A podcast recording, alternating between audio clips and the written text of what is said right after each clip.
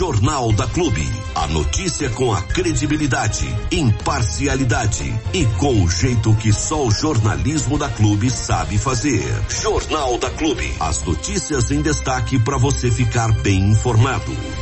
Bom, vamos começar com tudo, porque já quer chamar a primeira matéria aí, vamos de matéria. Uma matéria que eu fiz agora de manhã, Hum. que é na PAI. Ontem Opa. o pessoal ganhou o circuito, é, o circuito, né, que, eles estavam, que a gente estava acompanhando. Hum. Eles foram os, os campeões, né? Ai que legal. E muito interessante que na volta, já vindo, né, pra, pra casa, Hum. eles pediram pra Cecília que queriam dar entrevista pra gente. Ah, que jeitado. Opa! Ai, E- meu Deus. Então, e todos eles falaram, todos eles estavam lá. Quem estiver acompanhando a gente aí pelo YouTube, já vai poder ver aí o, o rostinho de cada um deles. Ah, Quem é não estiver acompanhando vai ouvir a voz e pode passar depois nas redes sociais, né, pra, pra dar uma olhada, uma prestigiada. E foi muito bacana. O pessoal muito acolhedor, mandou um abraço pro senhor, um abraço pro Que Diego. E estavam todos muito, muito felizes, né, naquela Isso é empolgação de atleta de falar com a imprensa. Ô, coisa boa, coisa boa mesmo. Vamos lá? Vamos lá, tá tudo pronto aí? Tudo pronto. Então vamos lá. Olá para você que acompanha a Clube pelas redes sociais ou sintonizado no 100,7. Hoje estamos aqui novamente na APAI porque o pessoal aqui não para e tiveram mais uma conquista. O pessoal aqui da Pai de Bariri foram os campeões do circuito especial de atletismo e esportes adaptados. A gente já acompanhou um pouquinho e de fato eles foram os campeões dessa vez. Quem vai falar um pouquinho a respeito disso com a gente é o Fefe, o professor aqui da APAI, e também o pessoal que ganhou essa competição. Fefe, vamos começar falando então um pouquinho a respeito do circuito, como que ele funcionou, foram em etapas, né? Bom dia, bom dia a todos que estão nos acompanhando.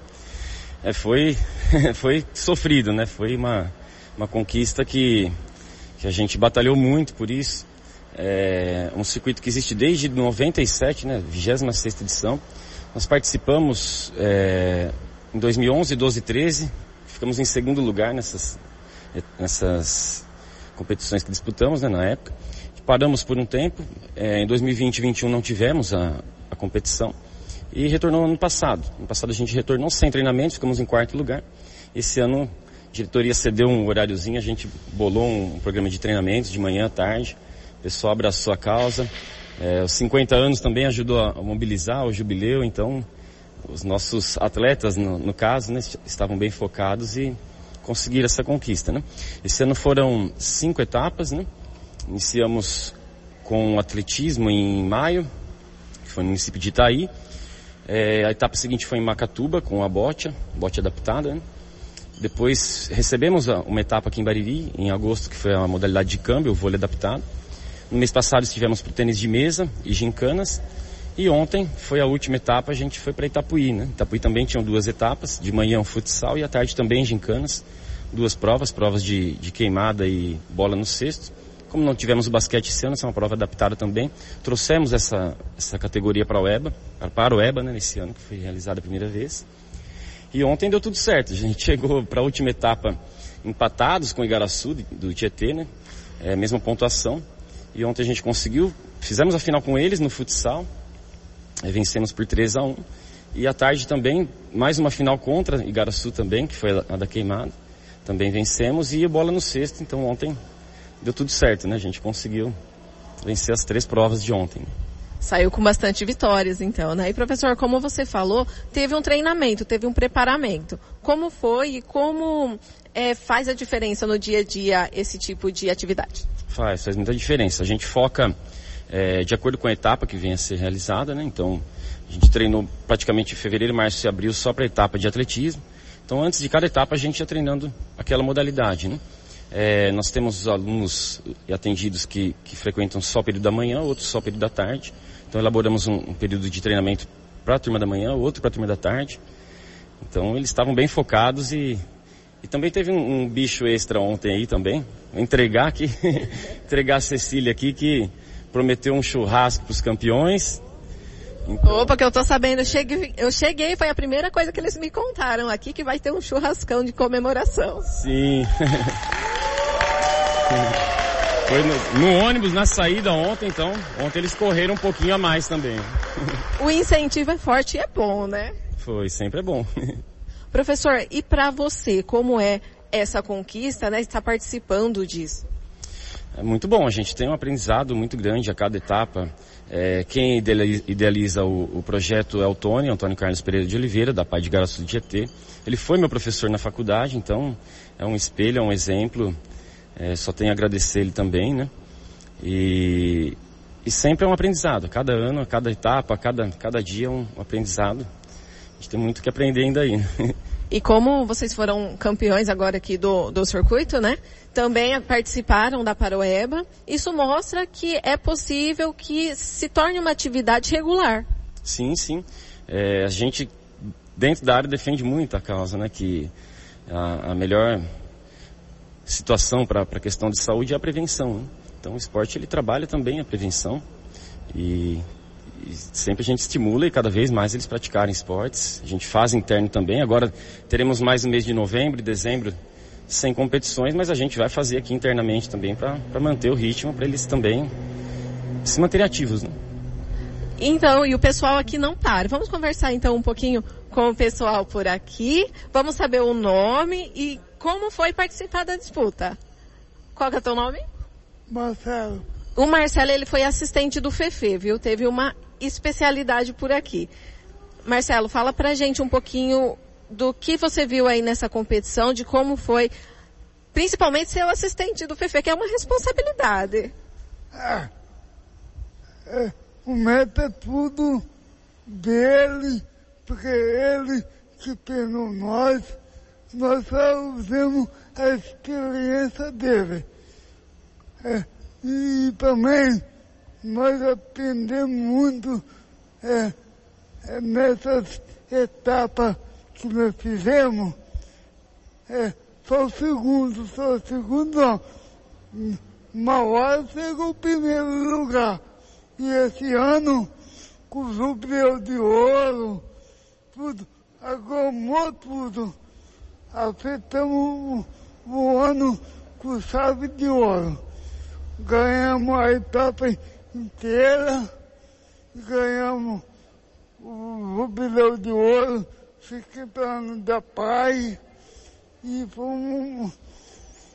E eu fui, fui premiado por ser assistente do PP, que é um cara bom, justo, todo mundo aí, equipe do pai, a Cecia, o Eneia, o dono do, do Dindi, Cacaio. Importante. Importante.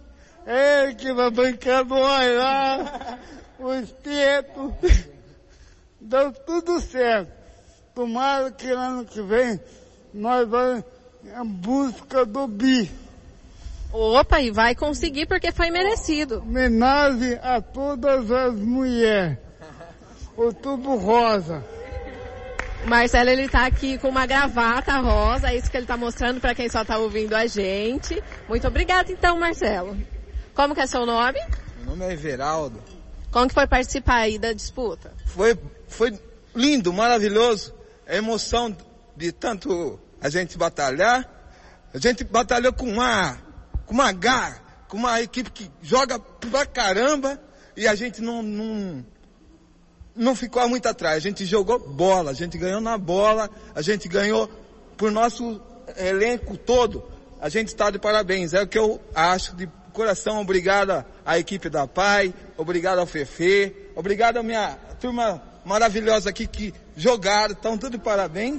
E eu quero agradecer primeiramente a Deus, porque sem Deus nós não faz nada. E primeiramente é agradecer a Deus, agradecer todo mundo que esteve nesse evento com a gente, agradecer a, a nossa presidente da PAI, Aline, muito obrigado pelo apoio, obrigado a, a todo mundo e a todo mundo da, da rede social, muito obrigado e que Deus abençoe a todos. Até a próxima, se Deus quiser. Aí vamos continuar aqui que o pessoal fala, o pessoal, atleta, o pessoal fala mesmo com a imprensa. Como que é teu nome? Marcelo. Como foi participar, Marcelo? Foi muito bom. E o seu? O meu nome é Denis Scheinpass, na participação, achei isso muito legal. Show de bola. Aê! E o seu nome? Bruno, Bruno, como foi participar da competição? foi boa. Foi gostoso? Deu tudo certo? Deu tudo certo. E o seu nome? Como que é seu nome? Viviane, Viviane, foi gostoso participar da competição? foi gostoso. Nós ganhamos, nós ganhamos o jogo. Aê, vamos continuar aqui então. Qual que é seu nome? É Arnon. O Arlon, que também foi o vencedor do Masterchef, é isso, né? Como que é ganhar novamente, ganhar uma outra disputa agora? Foi muito importante a nossa competição lá no campeonato. Né? Ganhou tudo no futsal, na bola no cesto e na queimada. Olha, maravilha. Qual que é seu nome? Luiz. Luiz, como foi participar do campeonato? Ah, foi muito bom que participar. Foi gostoso? Foi bom ganhar? Foi bom ganhar. Até nós vamos trazer o troféu pra cá. Pra cá. Tá, certo. A gente até mostrou o troféu aqui agora há pouco. Quem está só nos ouvindo, dá uma passadinha, dá uma olhadinha também. Um troféu bonito, viu? Qual que é seu nome? Leandra. Você gostou de participar da competição? Sim, Como foi? Foi difícil? Ou foi, tava fácil? foi da hora. Foi da hora. e seu nome? Pamela. Pamela, como foi participar da competição? Ah, foi da hora. Foi gostoso? Tava fácil? Tava difícil? Ah, tava fácil. Eu consegui fazer tudo na sexta. Olha, aqui a gente tem uma atleta firme então. E seu nome? Rosana. Rosana. Rosana, ela queria conversar com a gente já desde o começo. Conta pra gente então, Rosana, um pouquinho, como que foi? Ah, foi uma alegria imensa, né? né? Nunca, nunca pensei que eu ia chegar a batalhar e conseguir a vitória, né? Foi uma batalha incrível. E, nunca, e nós não vamos parar, e nós vamos conseguir batalhar e vencer cada dia mais. Opa, maravilha. E seu nome? Ricardo. O Ricardo, que ele é o representante, na falta da Cecília, ele é o representante aqui. Ricardo, conta pra gente então, quanto que foi importante participar? Ah, foi bom. Os goleiros jogou muito melhor. Mas o melhor goleiro foi eu, o Ricardinho. Goleiro da seleção brasileira. Aê! Muito bem, nós conhecemos aqui alguns dos participantes, né? Algumas das pessoas aqui que participaram do circuito. Ainda tem alguns outros alunos que são da tarde, que não estão aqui, né? Porque, porque não está no horário deles, mas eles, eles também participaram. Vamos falar um pouquinho também com a Cecília aqui?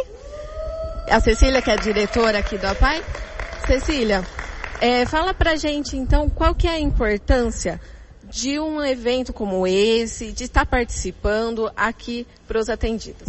Bom, primeiramente quero agradecer a vocês, né, que imediatamente vieram ao meu chamado, né, para fazer essa reportagem junto com eles. Então, a importância é a autoestima deles, né, que eu acho que é o, a independência deles e a autonomia, que foi trabalhado isso e o esporte abrange toda essa parte. E a vitória, né, que nós estamos torcendo, né, porque foi a primeira vez que a APAI, né, ganhou o troféu, né, no circuito. E fechamos, né, como o Marcelo falou, com chave de ouro, né, o nosso jubileu. E assim, estou muito feliz, tanto que eu e a Aline, né, nós batalhamos para que eles fossem, porque vocês sabem, né, as dificuldades que nós passamos aqui. E esse churrasco não é pela entidade, sim por mim e pela Aline. Que eu acho que eu não vou fazer o churrasco não, né? O pessoal tá cobrando churrasco aqui, Cecília, não vai ter jeito. Então, ficou, ficou marcado por dia 17, né? Eu e a Aline, nós vamos nos programar para fazer esse churrasco, né? É merecido, não só para eles, mas para todos os outros atendidos também que participaram nas outras provas, né? E nós, assim, temos é, gratidão, né, por esse trabalho que o Fefe fez, né? Que se não fosse por ele, né, pelo empenho dele, né, não, não conseguiríamos. Então, assim, muito feliz. Tá certo, então muito obrigada, viu, Cecília? Estivemos aqui, então, na APAI para mostrar mais uma conquista do pessoal. A Kelly vai mostrar mais um pouquinho aí do troféu para vocês, do pessoal que participou, porque foi uma competição que tiveram cinco etapas aí, é, foi acirrada, mas o pessoal de Bariri aqui levou o troféu. Para você que nos acompanhou, meu muito obrigada. Aqui é Joyce Devitt para o jornalismo da Clube. Jornal da Clube. Não tem igual. Já está aqui em nossos estúdios o vereador Pastor de Carlos, mas antes da gente acioná-lo aqui para bater um papo com ele, eu só queria trazer para o pessoal que está nos ouvindo uma, sobre uma ocorrência que nós tivemos agora há pouco, envolvendo o Corpo de Bombeiros e uma, uma, um incêndio de, de média proporção no, na zona rural do município de Bariri. Um sítio, né, aqui da, da região, acabou pegando fogo aí no canavial em virtude de uma fagulha que voou do trator. O pessoal dos bombeiros estiveram por lá e o Cabo Hamilton é quem fala um pouquinho sobre essa ocorrência pra gente agora. Vamos lá. Bom dia, Diego. Bom dia a todos. É, agora pela manhã, na quinta-feira, nós tivemos aí um fogo, um incêndio numa área de plantio de cana-de-açúcar. É uma área com plantio artesanal, não é um plantio mecanizado, é um plantio profissional. Então nós tivemos bastante dificuldade para acessar o local, tendo em vista que não haviam vias de acesso para a entrada com o caminhão, ainda estamos utilizando o caminhão-pipa da prefeitura, né? Então nós não tínhamos acesso com o caminhão-pipa para fazer o combate ao incêndio. Então nós conseguimos ali conter parte do incêndio, porém uma área maior acabou sendo consumida pelo fogo. Tá? A ocorrência durou aí aproximadamente uma hora e meia. Ao final desse período foi feita uma vistoria para ver se havia mais algum risco para as propriedades ao redor. É, verificada a condição, não havia risco algum, é, nós retornamos para o quartel. Okay? Então essa ocorrência foi ah, numa área é, é, de sítios e fazendas aqui entre Bariri e Boracéia. E esse foi o resultado da ocorrência, então, nessa manhã de quinta-feira. Jornal da Clube. A notícia com a credibilidade, imparcialidade e com o jeito que só o jornalismo da Clube sabe fazer.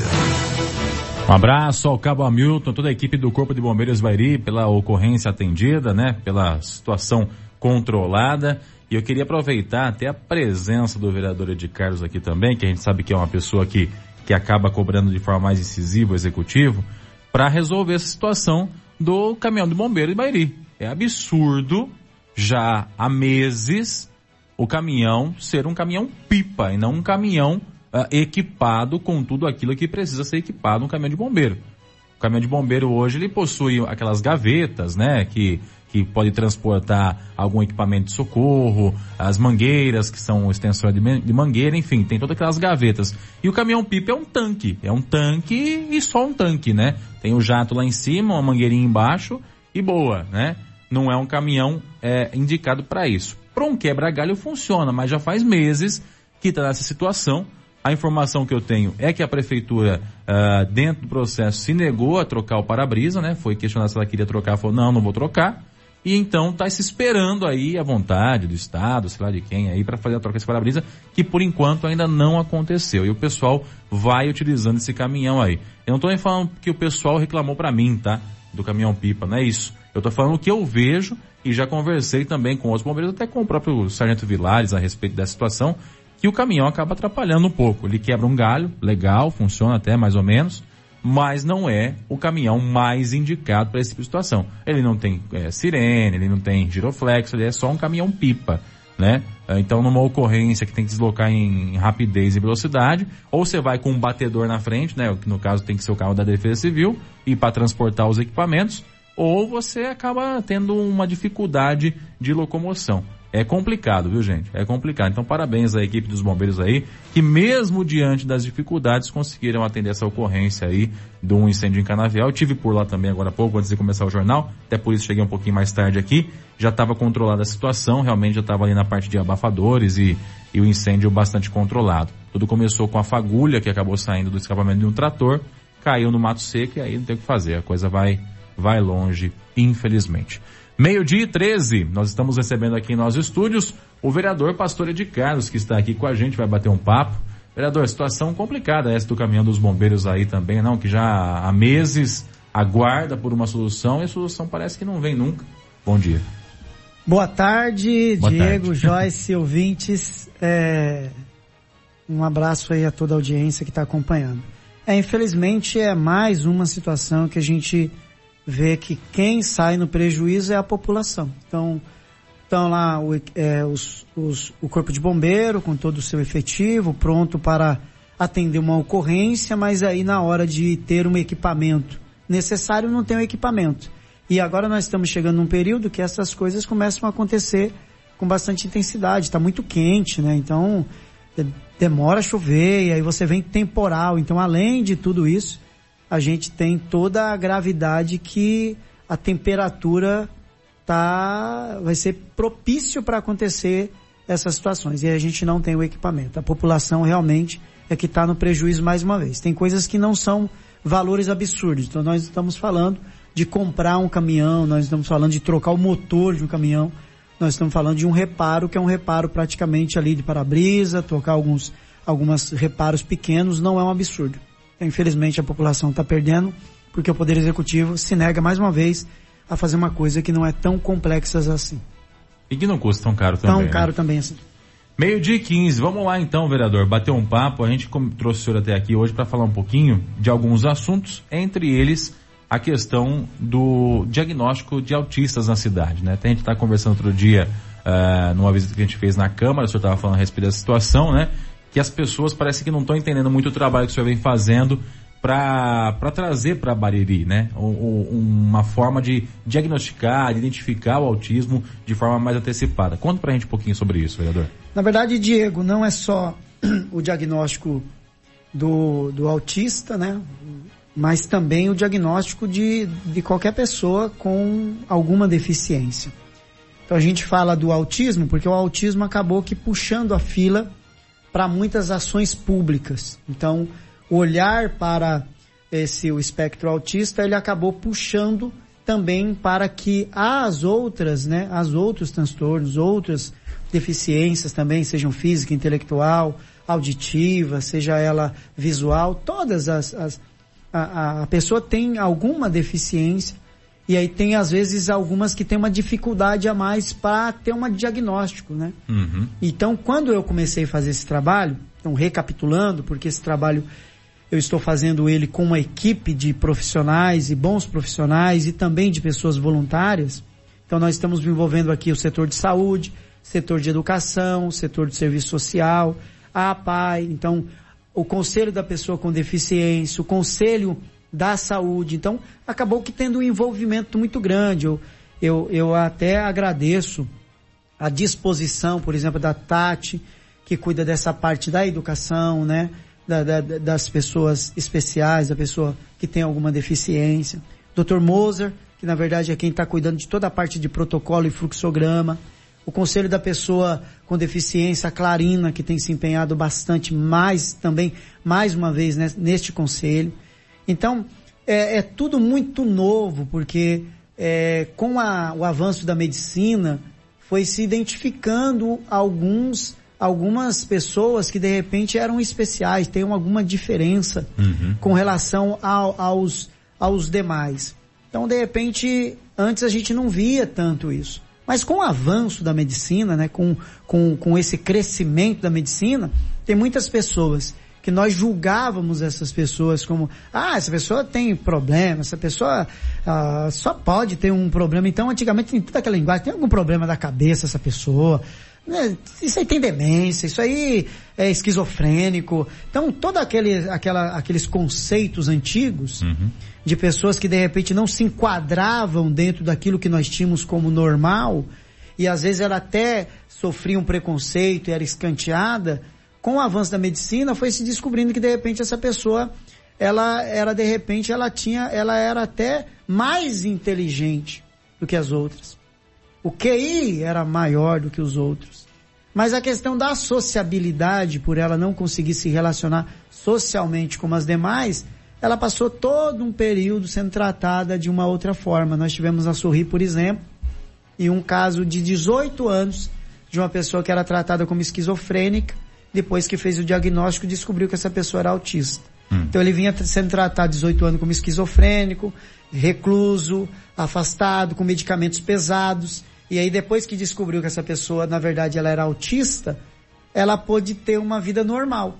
Então essa pessoa hoje trabalha, passado um ano ela tem uma vida normal, conseguiu sua autonomia e hoje está trabalhando. Olha a importância do diagnóstico. Pois é. E aí, quando eu comecei a fazer esse trabalho, eu visitei a casa do autista em dois córregos, já até falei aqui com vocês um tempo atrás, e aí eu fui chamado pelo Conselho da Pessoa com Deficiência para explicar o que que eu estava, o que que eu fui buscar, o que tinha de novidade, eu contei, e aí reuniu-se esse grupo e começou, nós começamos a visitar outros locais. Então visitamos a casa do autista, é, fizemos outras reuniões com vários profissionais de várias, da APAI, com, com a educação, com o social, com a saúde, e a gente entendeu que a, o buraco era mais embaixo. Que não era só ter um centro de referência do autista em Bariri. Que a, o diagnóstico, ele era fragmentado e demorado. E o que era isso? Se uma criança, ela é diferente. Então vamos usar esse termo. A criança é diferente. Então todas as outras estão padronizadas ali, sentadinhas, prestando atenção na aula, mas tem uma criança que ela é diferente. Ou ela tem uma dificuldade na, no ensino-aprendizagem para aprender, ou ela não consegue ficar parada. Então, o professor fala, ó, essa criança, ela é diferente das demais. Aí, essa criança, de repente, passa ali na rede com a psicopedagoga. A psicopedagoga fala, ó, eu acho que ela não está ouvindo direito, então vamos passar ela com a fono? Aí passa com a fono, a fono fala, ó, ela está ouvindo bem sim. Ah, então vamos passar ela com a psicóloga. A psicóloga fala, ó, eu não consegui avaliar nada anormal, então nós temos que passar com a neuro.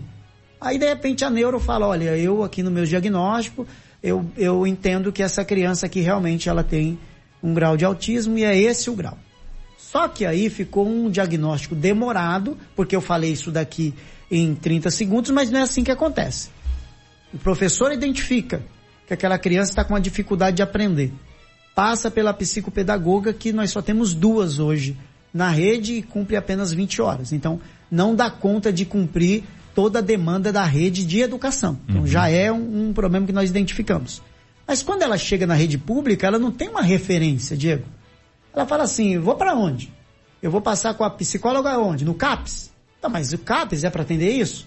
Ah, vou passar com a fono, ó, quatro meses. Enquanto isso, a criança foi tendo perdas. Porque quatro meses se passaram Sim. e ela passou com a fono, só que passou com a fono, a fono falou o seguinte, não é questão de audição. A audição dela tá muito boa, tá tudo certinho.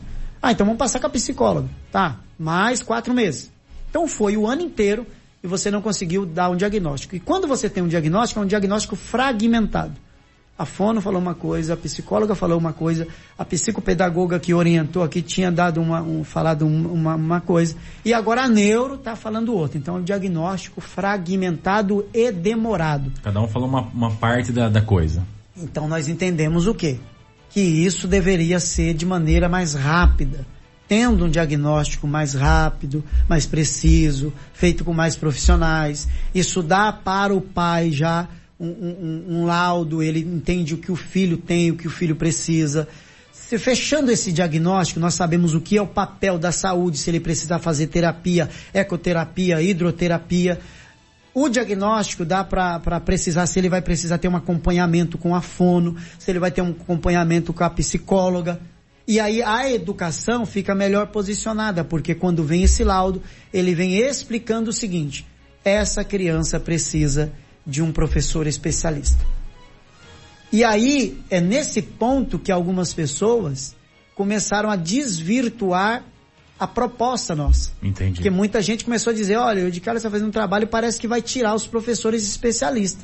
E aí aos pais que têm um professor acompanhando o filho, falam, mas vai acabar com o professor? Ué, eu tô, eu tô tratando de diagnóstico e na verdade pode ampliar. Não é acabar. Sim. Pelo contrário, isso vem para ajudar os pais que hoje não têm o diagnóstico dos filhos. Então, eu falei, por isso que eu falei, Diego, eu preciso ir para mim conversar sobre esse tema uhum. para informar a população que o que está sendo criado é algo muito bom. A e... ideia é criar um centro de referência, então, isso. nesse sentido, é isso, Pedro? É, mas o mais importante do que o centro de referência é porque ninguém tem protocolos. E protocolos é o seguinte, a psicopedagoga na escola identificou que essa criança precisa fazer um diagnóstico. Para onde ela vai?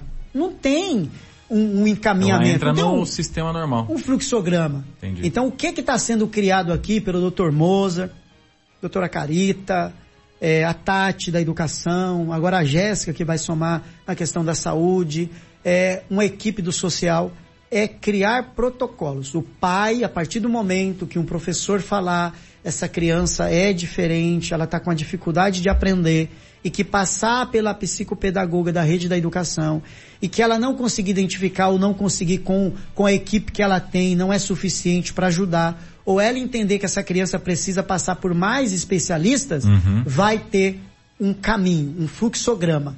Ele sai da educação com, com um encaminhamento, ele vai em um ponto da saúde com esse encaminhamento. Na saúde, vai ser direcionado para fazer um diagnóstico, para passar por vários profissionais. Então isso vai se tornar mais célere, isso vai se tornar mais rápido, porque eu cansei de encontrar pais na rede pública de saúde dizendo, nossa, Ed Carlos, eu consegui passar com a fono, mas agora eu não estou conseguindo passar com a psicóloga. Nossa, Ed Carlos, eu consegui passar com a psicóloga, mas a fila da fono está muito longa e eu estou preocupada com meu filho. De Carlos, eu precisava passar com a neuro. Nós não temos. A neuro, a verdade, atendia, não está atendendo mais. Não tem neuro na rede pública. Então, o que se propõe esse programa, que é toda essa equipe, é além de criar protocolos, saber aonde precisa ser o investimento. Tanto é, tanto é, Diego, que a emenda positiva da saúde, no meu caso, e eu estou pedindo para outros vereadores, é que a gente direcione para que este programa possa, de fato, é, vir tornar-se uma realidade. Uhum. Que aí os pais, os professores, toda a rede vai ter um amparo. Além de uma capacitação, além de um treinamento, é ter um fluxograma. Quando uma criança entrar na rede de educação, que o professor, que o cuidador, que a ADI, quando este perceber que essa criança é diferente, esse diferente pode ser, ser muito especial, ter, ter, ser hiper inteligente, e uma pessoa que é muito inteligente, ele tem dificuldade também de sociabilidade. Por quê? Porque ele pensa diferente, ele está numa evolução muito maior.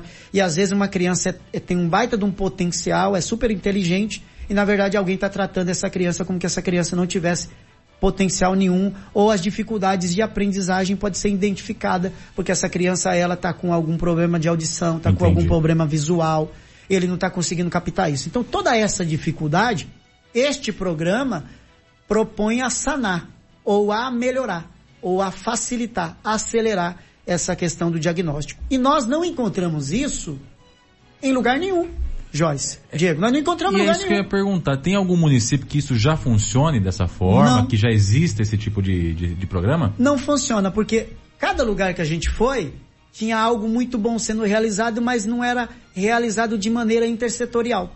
Os setores não se conversam. Por exemplo, eu fui em dois córregos, tem a casa do autista, e tem, que é da saúde, e tem um outro estabelecimento separado da educação. Quando nós fomos, por exemplo, na Sorri, a Sorri fala, eu atendo a demanda da cidade, mas a cidade mesmo não trabalha em rede.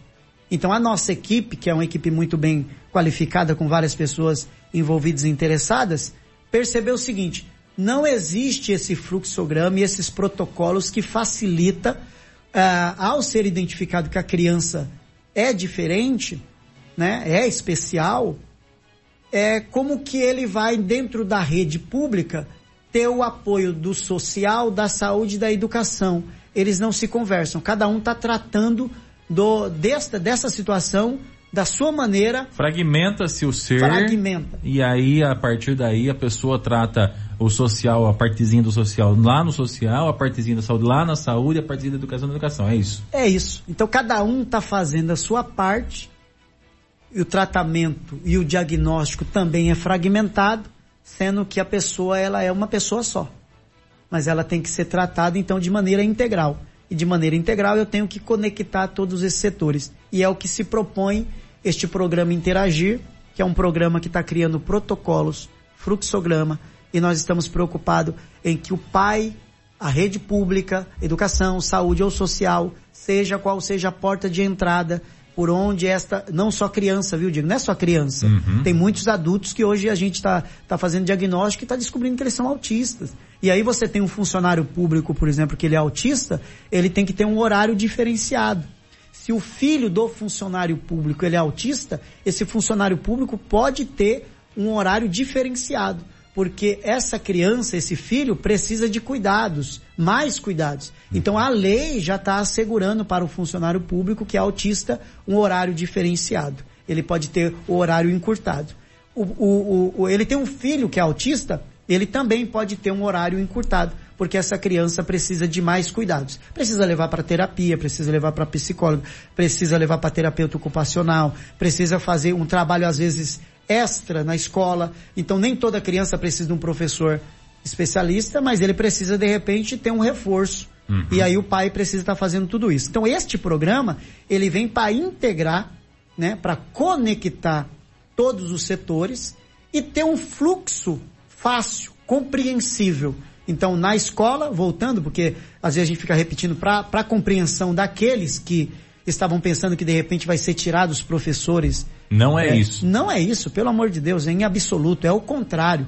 A ideia aqui é que a gente possa ter vários profissionais dos vários setores trabalhando para fazer com que o filho, a filha, essa, essa, essa criança especial, ele se torne autônomo. Nem todos vão conseguir autonomia. Às vezes o grau é muito severo, ele não vai conseguir autonomia. Mas tem muitos graus que são mais leves que quanto antes é, ela conseguir autonomia, melhor para o pai, melhor para a sociedade, melhor para ele, melhor para a educação, melhor para todos. Então a ideia é que uma criança que tenha essa condição de conseguir a sua autonomia, que ele consiga essa autonomia o quanto antes possível. E aí precisa do quê? De um diagnóstico precoce. Então por isso que isso é muito completo. Uma criança hoje pela lei, você não pode dar o diagnóstico de autista antes dos seis anos. Então hoje é uma lei que diz o seguinte, olha, para fechar um diagnóstico, a criança tem que estar acima de seis anos. Uhum. No entanto, você consegue identificar já aqui na tenridade que essa criança é diferente, que ela olha diferente, que ela ouve diferente, que ela tem uma sensibilidade diferente, que o cheiro afeta ela, que o barulho afeta ela, que o calor afeta ela. Você vê outro dia numa escola, uma criança autista começou a correr, nos dias que estava muito quente, olha só como são as percepções. Uma criança começou a correr, correr, correr, correr, correr, correr, correr, e aí ninguém sabia o que fazer, o que fazer com essa criança, meu Deus, o que está acontecendo? E aí foi conversando com os profissionais, e aí eles falaram, ele está fugindo do calor. Hum. Então, ele está fugindo do calor, ele está correndo, ele acha que se ele correr, vai passar o calor. Então, como que você resolve isso? Coloca numa sala que seja mais refrigerada, não joga o ventilador em cima dele, não pode estar muito frio, mas tem que estar equilibrado. Dito e feito, colocou a criança dentro de uma sala que estava mais refrigerada, Acabou. ele parou de correr, porque ele estava fugindo do calor. E isso a sociedade tem que aprender. Então nós temos que aprender sobre isso. Né? Uma, um autista vai trabalhar numa empresa e ele tem a sensibilidade ao barulho. Quando toca o sinal, então ele fica totalmente, tem uma crise ali, né? Ele, ele não compreende aquele sinal. E aí a empresa fala, oh, não dá para me ficar, porque o que está acontecendo? Porque a sociedade não compreendeu que nós estamos lidando com, com, com, com pessoas que eles são tão especia especiais que tudo afeta, que às vezes é o cheiro que vai afetar, o barulho que vai afetar, as cores que irão afetar. Então esse programa Interagir é um programa que quer conectar não só todos os setores públicos, mas também a sociedade, para a gente começar a discutir como é que nós vamos, enquanto sociedade, enquanto loja, enquanto supermercado, enquanto empresa, enquanto instituição, como é enquanto meio de comunicação, qual é a nossa contrapartida para que a gente possa estar tratando com esses seres tão especiais. Seres tão especiais que às vezes são muito mais especiais e nós julgamos como menos do que os outros. Na verdade, tem uma sensibilidade muito maior para muitas coisas. E aliás, às vezes tem uma aptidão muito grande para uma área e não tem uma aptidão para outra. Então, de repente, é muito inteligente, mas tem dificuldade de se relacionar na questão da sociabilidade. E aí entra todo este programa para encontrar qual que é essa dificuldade que este ser tão especial está enfrentando e a gente ajuda nessa área. Por isso que não é simplesmente ter um professor acompanhando. Eu preciso identificar qual que é a dificuldade. Se é no enxergar, se é no ouvir, se é no falar, se é no tocar, se é nas cores, qual é a sensibilidade. Então não é só colocar um professor que tem o treinamento, Uhum. mas quando eu tenho um diagnóstico em arena, um diagnóstico intersetorial, um diagnóstico com vários profissionais, é claro que a tendência é eu ter um di- diagnóstico mais preciso.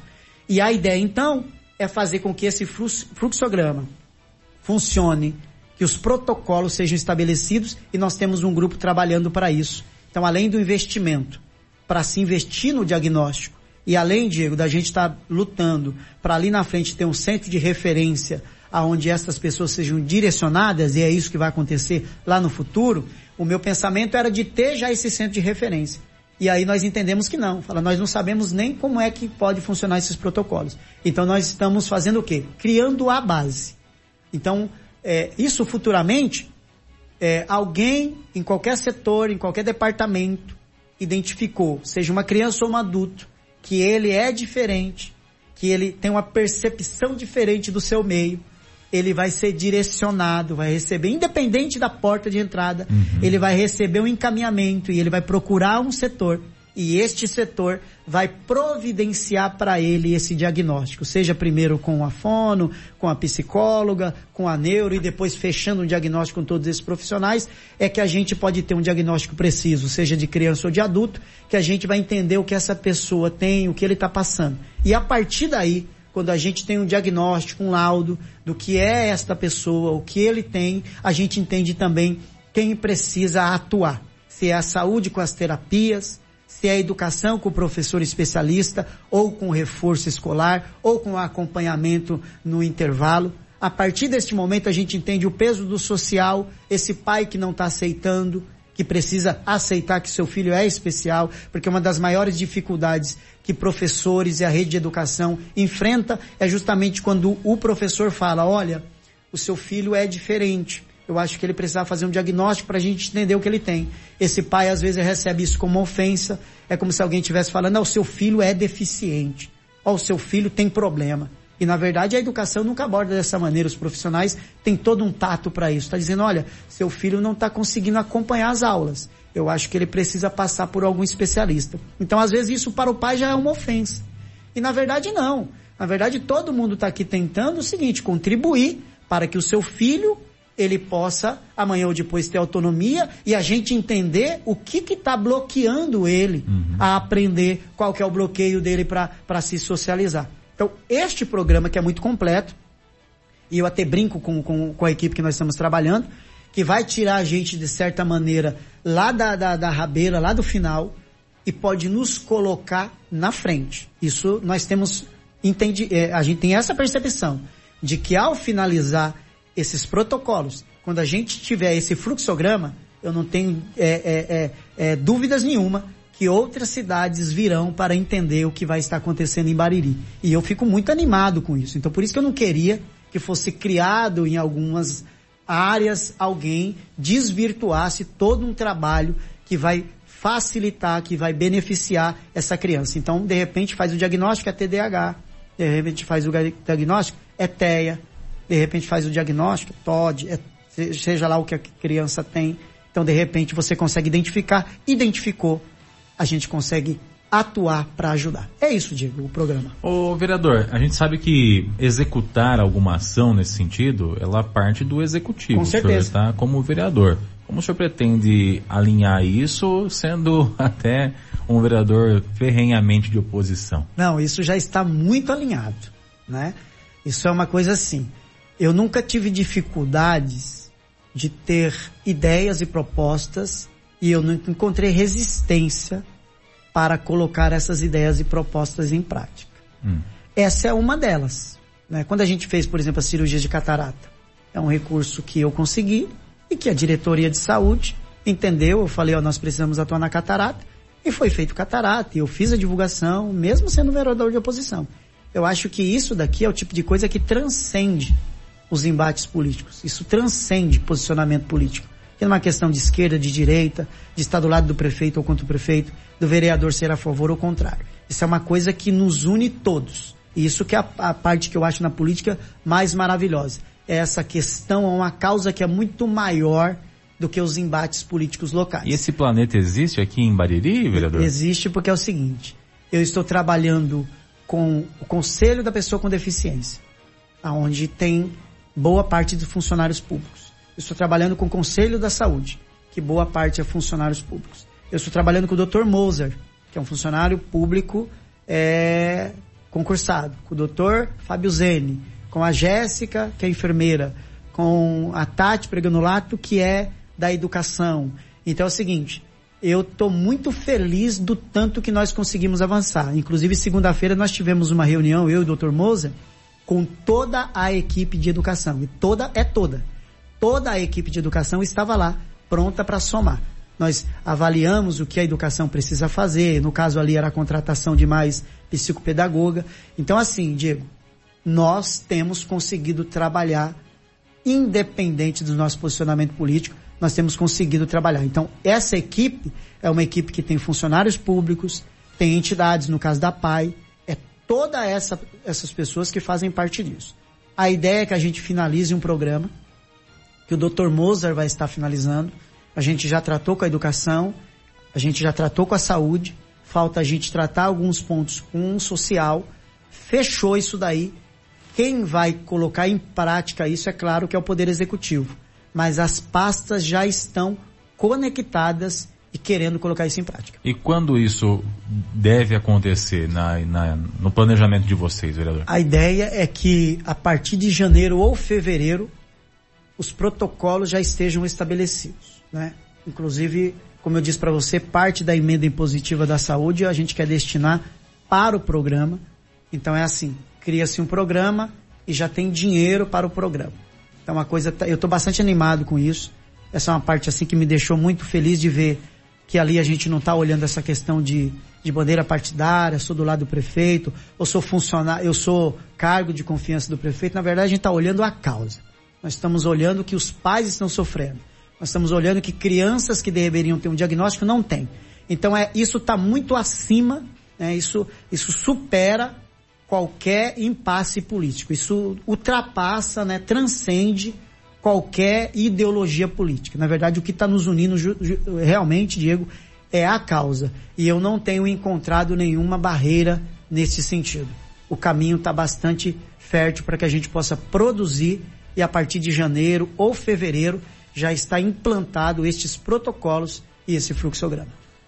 Nós estamos na torcida, pastor, porque a gente, eu, eu particularmente conheço algumas mães e pais de alunos que têm o, o, o TEA, né? O transtorno do espectro autista, alguns com graus mais elevados, outros com graus menos elevados, e que acabam tendo dificuldade, sim, principalmente para para incluir o filho dentro da rede, né? Seja da rede de educação, seja da rede de saúde, é mais ou menos assim, chega lá na rede, o pessoal fala assim, e aí, o que eu faço? É prioritário ou não é?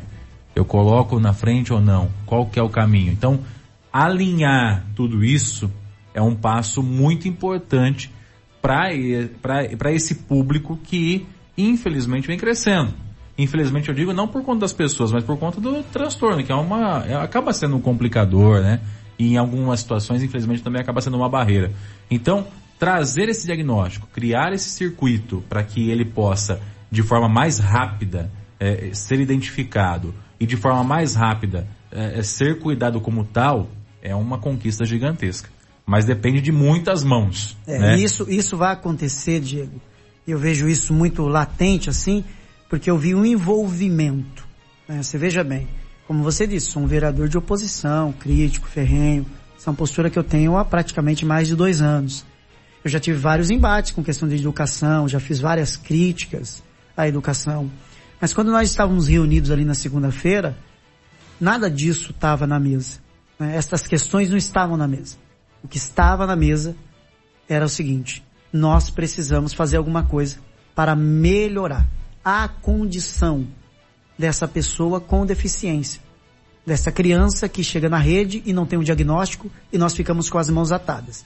Então o que estava na mesa era isso. O, não estava na mesa o Ed Carlos, vereador de oposição. Não estava na, na, mesa a Stephanie com toda a sua equipe, que é grupo do prefeito Abelardo. Não estava na mesa o Mozart, que já foi parte da equipe do prefeito, que é o dentista, que é o presidente é, do Conselho da Saúde. Não, não. O que estava na mesa é a pessoa com deficiência. O que estava na mesa é ser feito alguma coisa para melhorar. Então eu estou muito animado e eu não tenho dúvidas que isso vai ser colocado em prática porque eu vi o interesse. Então há aqui um interesse comum. Todos estão envolvidos nessa pauta. Isso aqui é algo que eu tenho, eu sinto muito isso de cada participante, é o desejo de que se seja feita alguma coisa. Uma criança que de repente você vai matricular ela e você fala, ó, meu filho, ele tem o reloginho dele, é o seguinte, eu tenho que colocar ele de manhã. Ah, não, aqui não tem vaga para ele de manhã. Mas ele, o reloginho dele, à tarde não vai dar. Ele não vai conseguir assimilar. Então, quer dizer, quando nós temos todo o envolvimento, quando essa criança chega para fazer a sua matrícula, ele já tem um histórico. Sim. Ele já vem com todo o histórico, que ele veio lá desde a creche, depois ele passou na e-mail. Então, quando chega ali, a vaga dele é prioritária para aquele horário, porque é aquilo que vai ser melhor para ele, é o que ele vai conseguir assimilar melhor. E aí toda a sociedade está envolvida. Aí quando a sociedade está envolvida, o pai que estava querendo uma vaga de manhã e não conseguiu, ele não vai ficar revoltado sabendo que aquela criança precisa daquela vaga e por isso que a vaga foi fornecida. Por isso que é uma questão que tem que envolver toda a sociedade. Por isso que isso tem me movido bastante e é algo que eu, de tanta, tanto problema que nós estamos enfrentando na nossa cidade, isso é algo que conseguiu, sabe, me, me deixar tão feliz. É algo que tem consumido uma parte do meu tempo e que consegue me, me tranquilizar. É saber que a gente está batalhando junto por uma causa justa e que vai ter um bom resultado.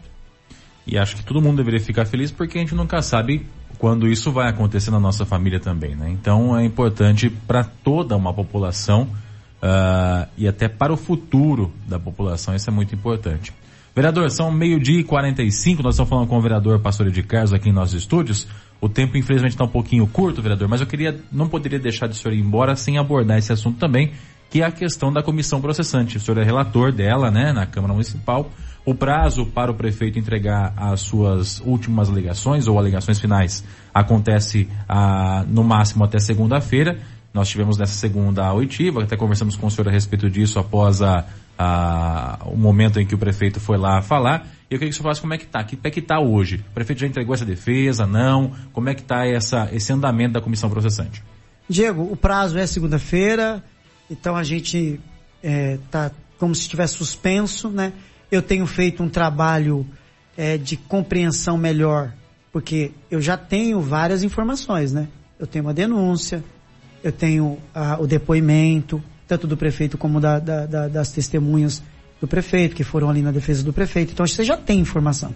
Então eu já tenho feito um trabalho meu de pesquisa junto com o doutor Pedro, para a gente já ir entendendo todo esses, essa situação. A questão da quebra de decoro, como que é a quebra de decoro. A gente vai estudando outros casos. Então isso já, tá, a gente tem estudado bastante isso. Porém, a defesa, ela vai ser, é, é, é, as alegações finais serão entregues na segunda-feira. Então só a partir de segunda-feira que a gente começa de fato a elaborar o parecer. Eu não acredito que o parecer demore tanto, a não ser que depende muito das alegações finais.